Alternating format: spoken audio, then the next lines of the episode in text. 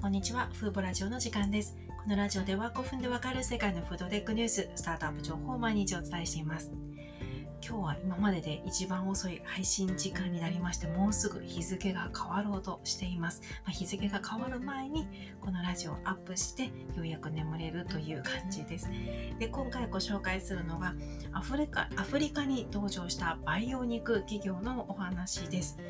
読み方ちょっとわからないんですけど、M 3 C ミートっていうんですかね。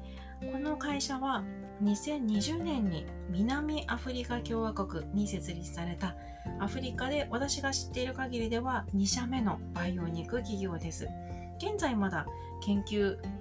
開発段階なんですけれども年内に最初のプロトタイプサンプルを発表して来年後半には販売したいと発表しています。で培養肉っていうのはもうご存知の方多いかと思いますが動物の体の外で動物から採取した細胞を培養リアクターなどの装置の中で栄養を与えながら成長させたものを言います。で昔8年前に発表された培養肉ハンバーガーって3000万円を超える高額なものでしたがその原因が培養肉を成長させるための栄養成分である血清が非常に高額だったというものがあるんですね。で当時の血清って動物由来の血清を使っていて、まあ、倫理的にも問題とされましたし培養肉非常に高あのこの血清が高額なため生産コストを上げる要因となっていました。現在ではほとんどの会社がアニマルフリーな血清を開発して使用する方向に進んでいまして今回ご紹介するエムザンシミートというアフリカの培養肉企業もアニマルフリーな血清成分を使っています。この会社は当面は牛ひき肉の開発に注力するということです。アフリカには行ったことがないのであのピンとこないんですけど南アフリカ共和国など比較的アフリカの中でも都市部ではあのソーセージやバーガー用のパテなどこうウエスタン寄りな西洋寄りなお肉が好まれるようなんですね。ということで最初はソーセージパテなどにできる商品を開発するということで牛ひき肉からになるわけですがいずれはアフリカの伝統的な、まあ、バーベキューで使われるようなお肉を開発していきたいと考えています。この会社が結構面白いと言いますか何だろう言われてみたらなるほどと思ったんですけど面白い取り組みをしようと今していましてなんと南アフリカ共和国の大統領が所有している牛から細胞を採取したいと大統領に申し出をしているんですね。でアフリカこの南アフリカでは9月24日が伝統文化継承日ということでこれに先立ち大統領の牛から細胞を採取したいと考えています。これには一般の人々にエムザンシミートが農家と協力する姿勢があるよと示す狙いがあるようなんですね。南アフリカの食肉産業の大部分が自給自足の農家が占めているようでこうした農家を、まあ、に敵対関係になるのではなく、まあ、助け合いたいという姿勢を示すためにこの大統領の牛を使いたいようなんですね。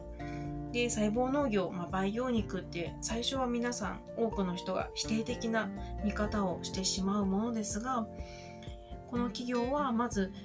自分の国の農家の人たちにもあと一般の人たちにも細胞農業っていう培養肉を受け入れてもらうためにまず一番偉い人の承認を得ようと考えたわけなんですね。それが、まあ、大統領が持っている牛の細胞を大統領からもらう。これをすることで何て言うんでしょう地元農家が培養肉に対する反発を和らげられると考えられますし大統領の牛を大統領がまあ牛の細胞を提供したなら私たちも提供するよということで細胞の提供提供者となる農家が現れる可能性もありますよね。最初にこういった、まあ、予想される反発を和らげようという戦略を考えているわけですね。どうなるんでしょうね。大統領が OK するかどうかってまだわからないですけど、9月24日の前、あと2ヶ月ほどの間には大統領がどういう回答をするかがわかるかなと思います。アフリカには今回ご紹介した企業の他にもう1社バイオニック企業ありまして今のところバイオニック企業私が知る限りでは2社だけなんですよね。植物ベースの代替肉に取り組む企業はナイジェリアに1社ありましてまだまだ代替肉に取り組むアフリカの企業って非常に限られていると思います。実はアメリカあってあアフリカは2000 100年には世界人口トップ10の半分の国を占めるのがアフリカと言われていまして今後人口の伸びが大幅な伸びが予測されるあの諸国なんですよね。なので何て言うんでしょう今アフリカってガラ空きの状態ですので、まあ、アメリカとかヨーロッパアジアを狙うのももちろんですけどもアフリカをさあ早めに狙おうっていうのも一つのこう他の海外プレイヤーにとっては戦略なのかなと思います。なんか面白いですね。今後アフリカの代替肉市場がどうなっていくか楽しみだなと思いました。今回はアフリカで登場したバイオ肉企業をご紹介しました。今回も最後まで聞いていただきありがとうございました。ではまた次回のラジオでお会いしましょう。さようなら。